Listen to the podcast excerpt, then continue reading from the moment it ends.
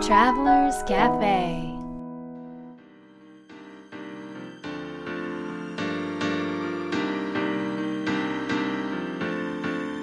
ライフトラベラーズカフェへようこそ松田美弘です。若菜です。ナビゲーターの竹井ひろなです。世界各国で自分らしいライフスタイルを送っている素敵な方々にインタビューをし配信するライフトラベラーズカフェこのバージョンはみひろさんと若菜さんが日本に来た時に各国で旅してきた時のお土産話と皆さんからの質問に直接答えるカフェトークでお届けします。今回はどこに行ってきたんですか？はい。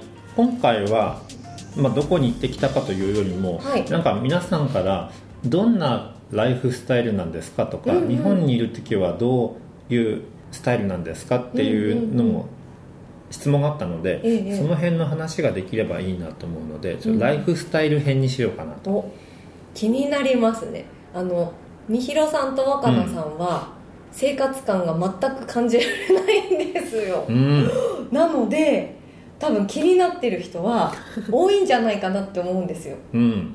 どんな生活なんですか？どんな生活なんですかって言ったらざっくりしてますけど、えー生活感が分かんないななんだ料理とかします？洗濯とか掃ね除とか。料理は日本じゃしないかな、うーん。ハワイに行った時はたまにするね、結構外食が多いんですかじゃほぼ外食だね。日本にいる時はほぼ仕事だから。会食。もう会食そうなんです打ち合わせ幸せ会会食。あ、へうん。ーどどんなとこ行くんですか？レスト食さまざまだね。これは和食屋さんからランフレンチからそれはいろいろ。はい。もうじゃあいろんなさまざまな。はい、うん。へえ行くんですね、うん、お家は？うん、お家ですよね。お家はホテルホテル住まいじゃなくておお家に住んで、ほとんど帰らないお家が。でもちゃんと帰ってくるお家があります、うーん。なるほど。えそうするとこうなんていうんですか？あの公共料金払ったりとか、うん。なんかそういうのとかもやるんですよね。えどういうこと？いやそれ全部引き落としだから払いにはいかないよ。あそっか、あのなんていうんですか？その生活感っていうところで言うと、うんうんうん。なんかこうコンビニエンスストアに公共料金払いに行ったりとか、なんかこう布団畳んだりとか洗濯物畳んだりとかなんかそういうイメージ。めちゃめちゃしてますよ。洗濯はだって、うん。まあ、自分がすごくすっきりするのでどこの国どこの場所に行っても、うんうん。洗濯はとても大精神衛生上私はすごく大事なこと。洗濯と掃除。と片付け。へそれはねどこに行っても常にやってるし。もううちは綺麗ですよ。汚くしてくんだよまたここの隣の方がね。あっちに置いてこっちに置いてこれねもうラジオだから。あそうそうそう。いうこと言わないだってもうみんなす聞きたいんだからいいじゃん。別に。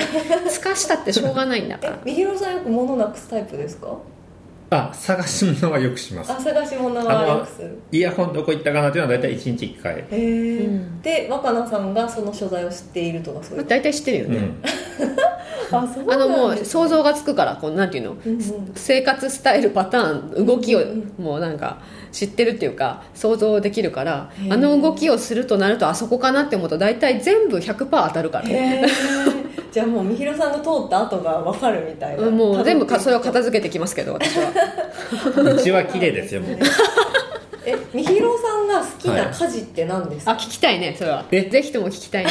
まずですね掃除洗濯マッサージ。マッサージ？掃除も洗濯もしないじゃないか。料理。うん。片付け掃除洗濯。それ全部若菜さんがやってる。まあそうですね料理はねたまに。料理は好きですよ、なんか料理うまそうですようねん。あのこだわるね。うーん。男性ってそうなのかな。ああ、だ食材からね、もういつもなんかね。ね経費倒れそううち うちにあるもので使いでやればいいのにうん。これを作るには、うん。そあそこのあれがないとダメだっていう感じで、うん。全部そそのさ揃えるわけ。それ結局ね食べ行った方が安い。そうそう。でずっとそこの場所にいるわけじゃないから、うんあそうですそう。そう。そうなのよ。調味料買ってもあんま使わないからね、うんもったいないですそうでもでもやっぱり調味料がないと本格的な味にならない。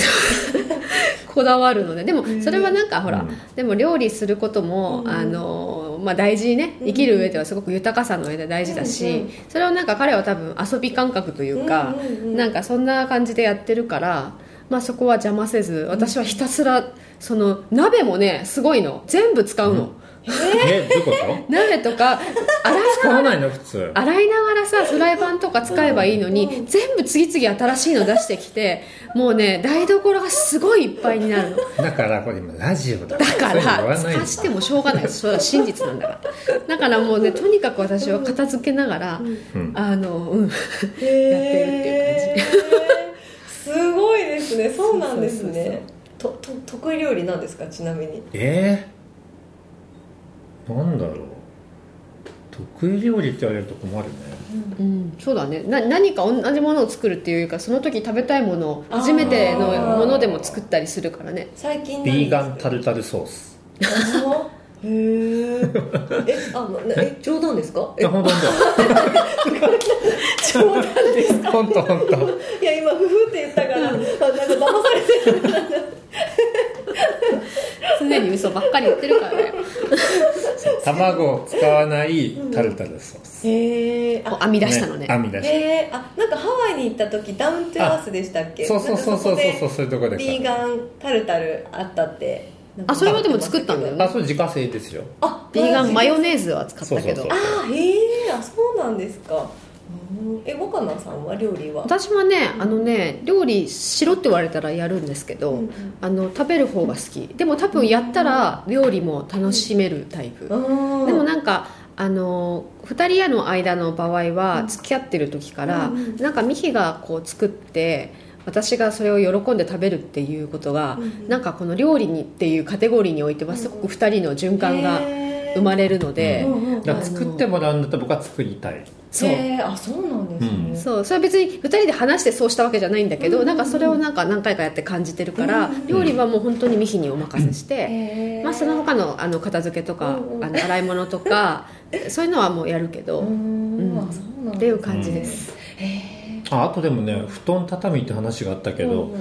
うちのベッドはとっても綺麗でーうんなんでかっていうとだ僕あんまり結婚するまでは、うん。そのベッドメイキングってうちですするもんじゃないと思ってたんだけど、ベッドメイキングを毎日してるの。あー。えしない？いやわわかんない。僕はしないから。そっかベッドメイキングってホテルでホテルなんか枕がいっぱいあってみたいな。そうそうそうそうそう。あのあ東京のお家はあのちょっとまたベッドが普通のベッドっていうかなんてなんていうかな。あのクッションをこうバーって置くようなタイプじゃなくて、本当に日本の通常の枕2つと、うちの私の大好きなミニオンのぬいぐるみと、うんうん布団っていう本当シンプルなものなのでただもうそれは整えるだけだけども、うんあのハワイのにねかあのお借りしているお家とかあと海外に行った場合はあの海外ではね多分ベッドメイキングはとても大切なあの家事の一つになってると生活の中で。でであの要は誰ベベッドがある部屋って日本だとあんまり入っちゃいけない部屋って思うじゃない、でも多分海外の人は見せてもいいような部屋にするんだと思う。そういうことなのか。いやわかんない。そのなんかそれをあん誰か外国人の人が言ってたのを聞いツた、アーしますよね。家の中。ああするするする。ツアここがーする。しますよね。ここがキッチンでとかここが寝室すでとかやりごいまする。っていうなんかのがあるのかもしれないけど、うん。だから、すすクッションがすごくたくさんあったり、ベッドのところに、でカバーもあの普通に布団カバーとベッドスプレッドでいいじゃんって思うでしょ、うん。うん。なのになんかねその布団の下に多分汗っかきだからかな、んうん。海外の人って裸で寝たりするからか分かんないけど、はいはいはもう一枚シーツを敷くの。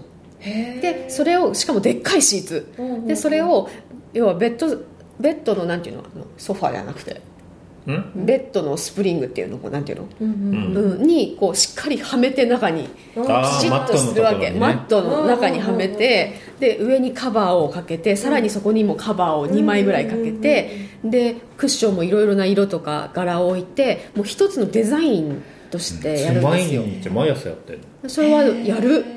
なんかねそそれはすごくはっきり言って面倒なんだけど、うんうん。でもそれをすることでなんかね一日の始まりが整うし、あとなんかベッドってある意味神聖な場所じゃないですか、はい。あの眠るって大事なことだから、で夜やっぱりそこに疲れてあ今日一日また終わったなと思ってきた時になんかベッドがねウェルカムって言ってる感じが、なんかとても大切なんだっていうのが分かってきてやるようになってから、だからとても自分の中の朝のルーティンの大事なものとの一つとしてベッドメイキングはやります。ちゃんとやりますあの前にすごい前に読んだあの旦那さんをなんか出世させる本みたいなうんうんうんあったね。感じかな、なんかそういうのの中にそのことが書いてありました。えベッドメイキング。ベベッドメイキングのこと。お何その？の理念を、うん。その新しいものにあの常にしておくとうんうんうんか、綺麗にしておくっていうことは一つそのえーだってえそうなのなって、うん、へ通えりで。そう書いてありあます。そう。うん。すごいね。うんさすが。まあそれはねどっちでもいいんだけど。まあね。健康で元気でいるためにですね。2人がね健やかでいるためにはなんかベッドが綺麗であることはあのなんかね大事だなって大事ね、思います。いや私の眠りの質が悪いのは今そのせいかなってなんか思ってきました。なんかい部屋の中汚いかもしれない。うんうちは綺麗ですよ。若菜さんのおかげで今日も素敵な旅,、はい。旅というかライフスタイルでございました。はい。はい、今回のテーマに行きたいと思います。はい。今日のテーマです、はい。えー常に焦りがあります。どうすればいいですか？です、はい。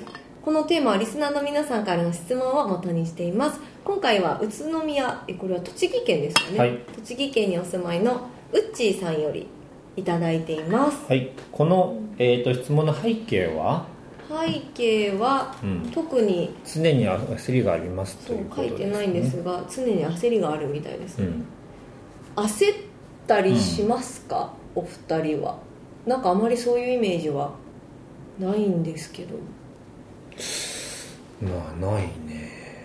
まあでもあるんじゃない？いつ焦んの？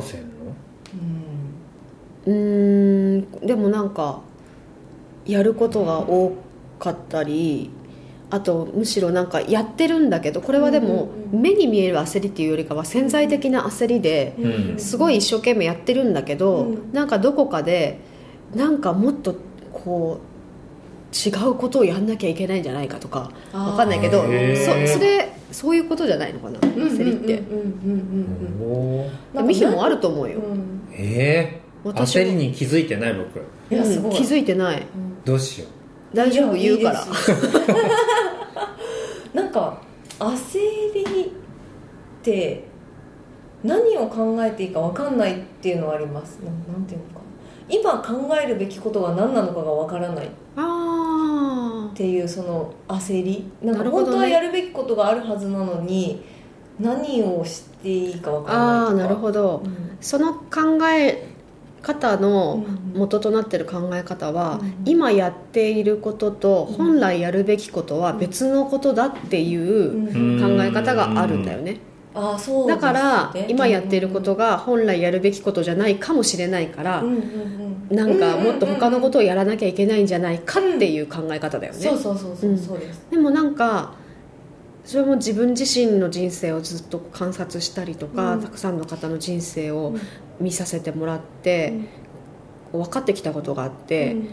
でも今やっていることが何であれ、それはなんかねその先のことに全部つながってるんだっていうことが分かったんですよ。うん。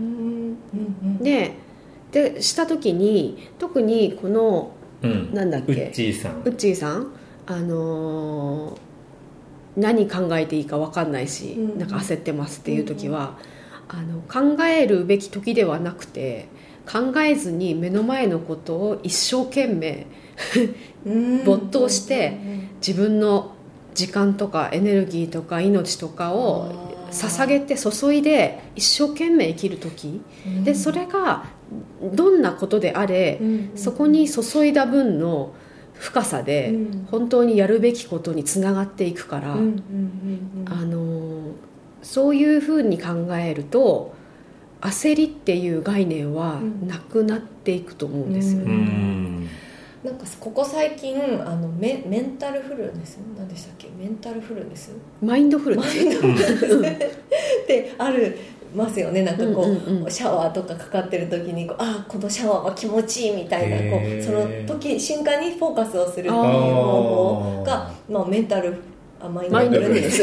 みたいな話を聞いたんですけどなんか今自分のことでちょっと思い返してみるとなんなんて言うんでしょうね。そのやっているその時にやっていることをやっててもまた違うことを考えてるから今やってることを中途半端にして、うん。次のことに行っちゃってまたそれも中途半端になってって言って家の中が中途半端なことがいっぱいになってるから結局何が一番第一優先で何を今やるべきなのかが分からなくなってる。なるほど。っていうことがすごくあるなって思ったんですね。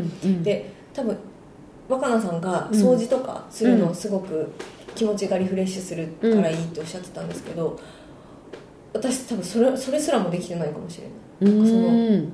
なんだろうなんかその買い物とかしてうん。帰ってきて、こう全部出して冷蔵庫しまわなきゃいけないのに途中途中で違うことを思い出して、うん。なんか2階に上がってなんかわーってやって、うん。あれ？なんかさっきまでなんか違うことやってたんだけど何だったっけ？みたいな。うん。なこととかすごいよくあるんですよ、ん。だから思い返してみて下下がってみるとあれ？なんかすごい全部中途半端になっていろんなところに散乱してるみたいなこうんとがあってうん。ねうん。どうしましょう。どうしましょう。それはだからやっぱりその時にそれを今やってることが一番大事なことだって思って最後までやりきるっていうことなんですかね。でもねまずその前に、あんまりちょっとミヒの意見も聞きたいけど、うん。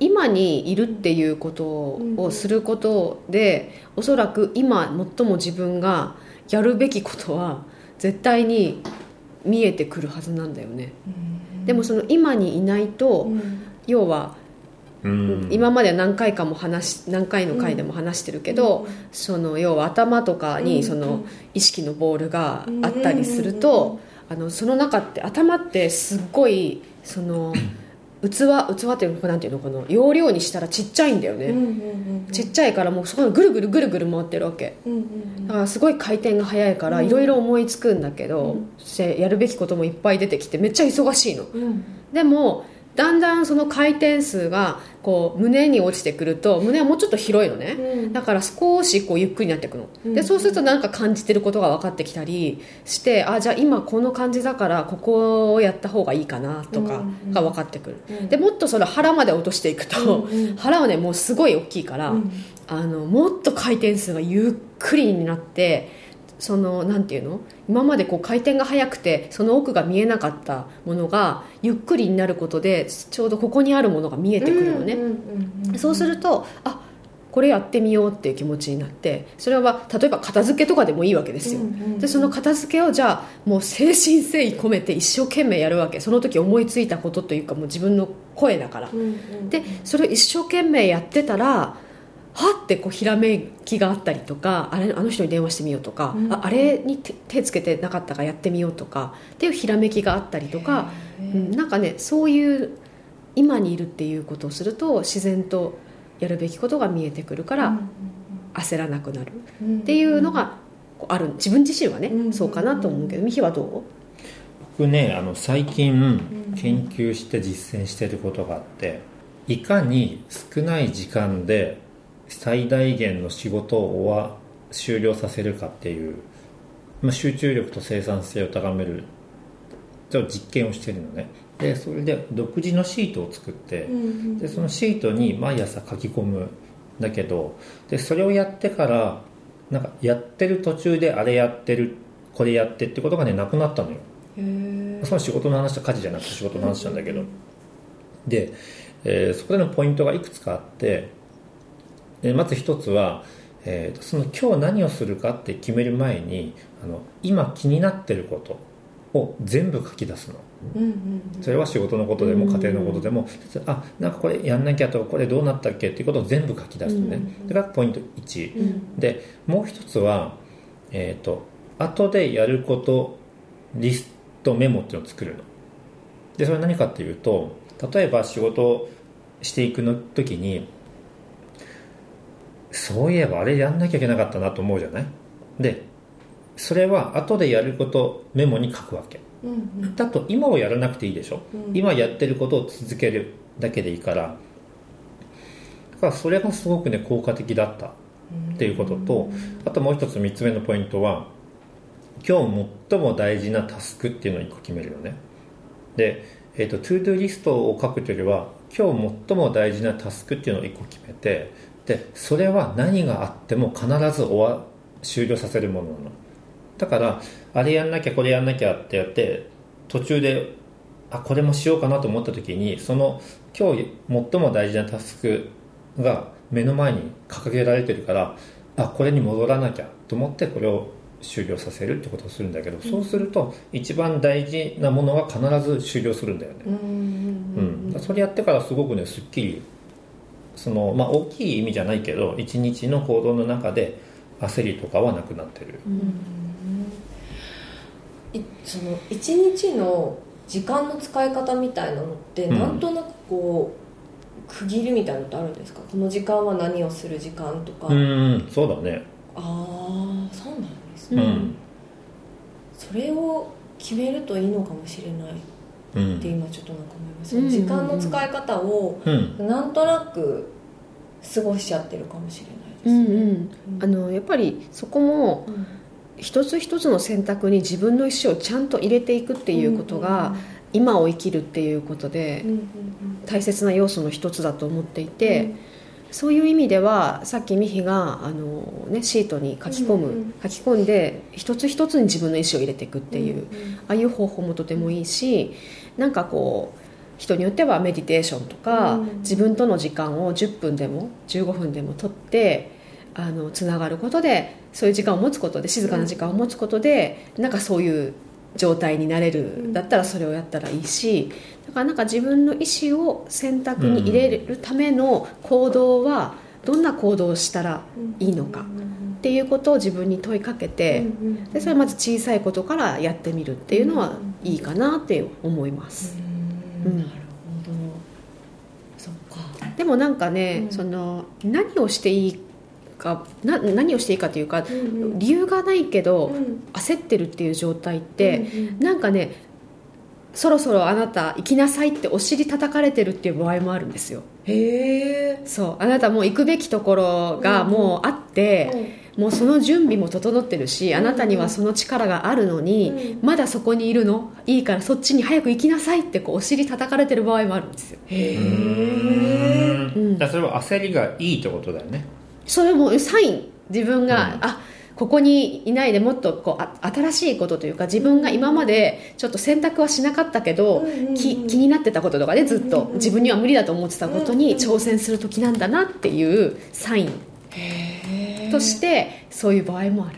うんあそうなんですね、うんうんうん。じゃあ一概になんか焦ってることがいいとか悪いとかそういう話じゃなくてそうだね。全然いい悪いじゃなくて、うん。まあ、それは焦りってそもそもでもあまり心地よくないけどでもなんかそういうことであの人間って動けるから、うんうんうん。そういうことでいろんなサインをね、うんうん。あのもらってるんだろうなって思います、まあ、でもそういう時でもこう自分との対話というかそのどのそういう時間を取ることでそれに気づけるそう。だからそれは絶対自分との対話の時間っていうのはうん。絶対必須で、うん。今を生きるためにもそうで、うん。その自分との対話の仕方はさっき言ったようにミヒのように、うん。そのシートを使ったり、うん。ノートやダイアリーを使って、あのなんかね書き込むっていうことでもいいし、ただの思ったことを、ねうん。ノートに書く日記を書くとかでもいいしメディテーションするでもいいし、うん誰かと要は対話する、うん。決まったおなんかこう旦那さんと対話する朝の時間でちょっと自分がちょっとやるべきことが見えてくるわみたいな人だったらそういう対話の時間を大事にするとかそういうものを自分の一日のルーティンの中に組み込んでいく、うんうんといいかもね。うん。うんうんうんうんということで、はい。えー、と今日の魔法の質問は「焦りからのサインは何ですか?」「焦りからのサインは何ですか?」どうぞ、焦りからのサイン。うん。やっぱ自分との対話ですかね。うん。なんかまだまだこう自分と向き合える時間をしっかり取れてないのかなってなんか今ちょっと感じました。うん。うん、はい若菜さんは？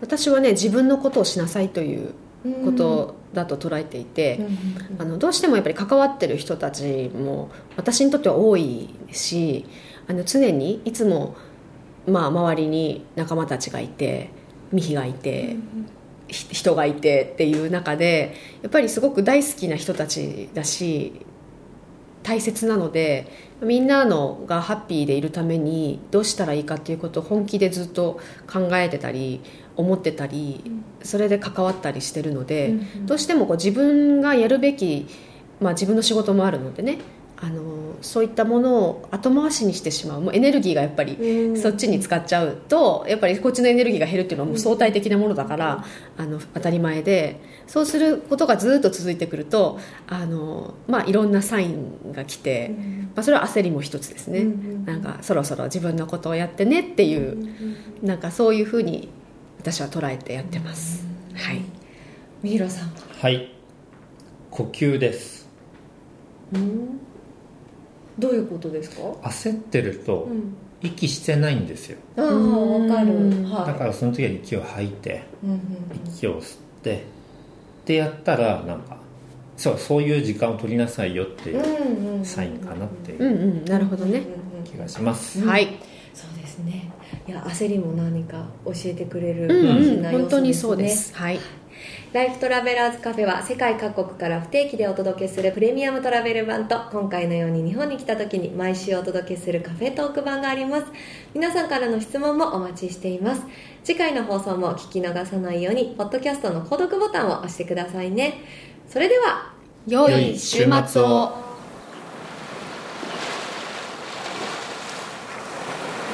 Life Travelers Cafe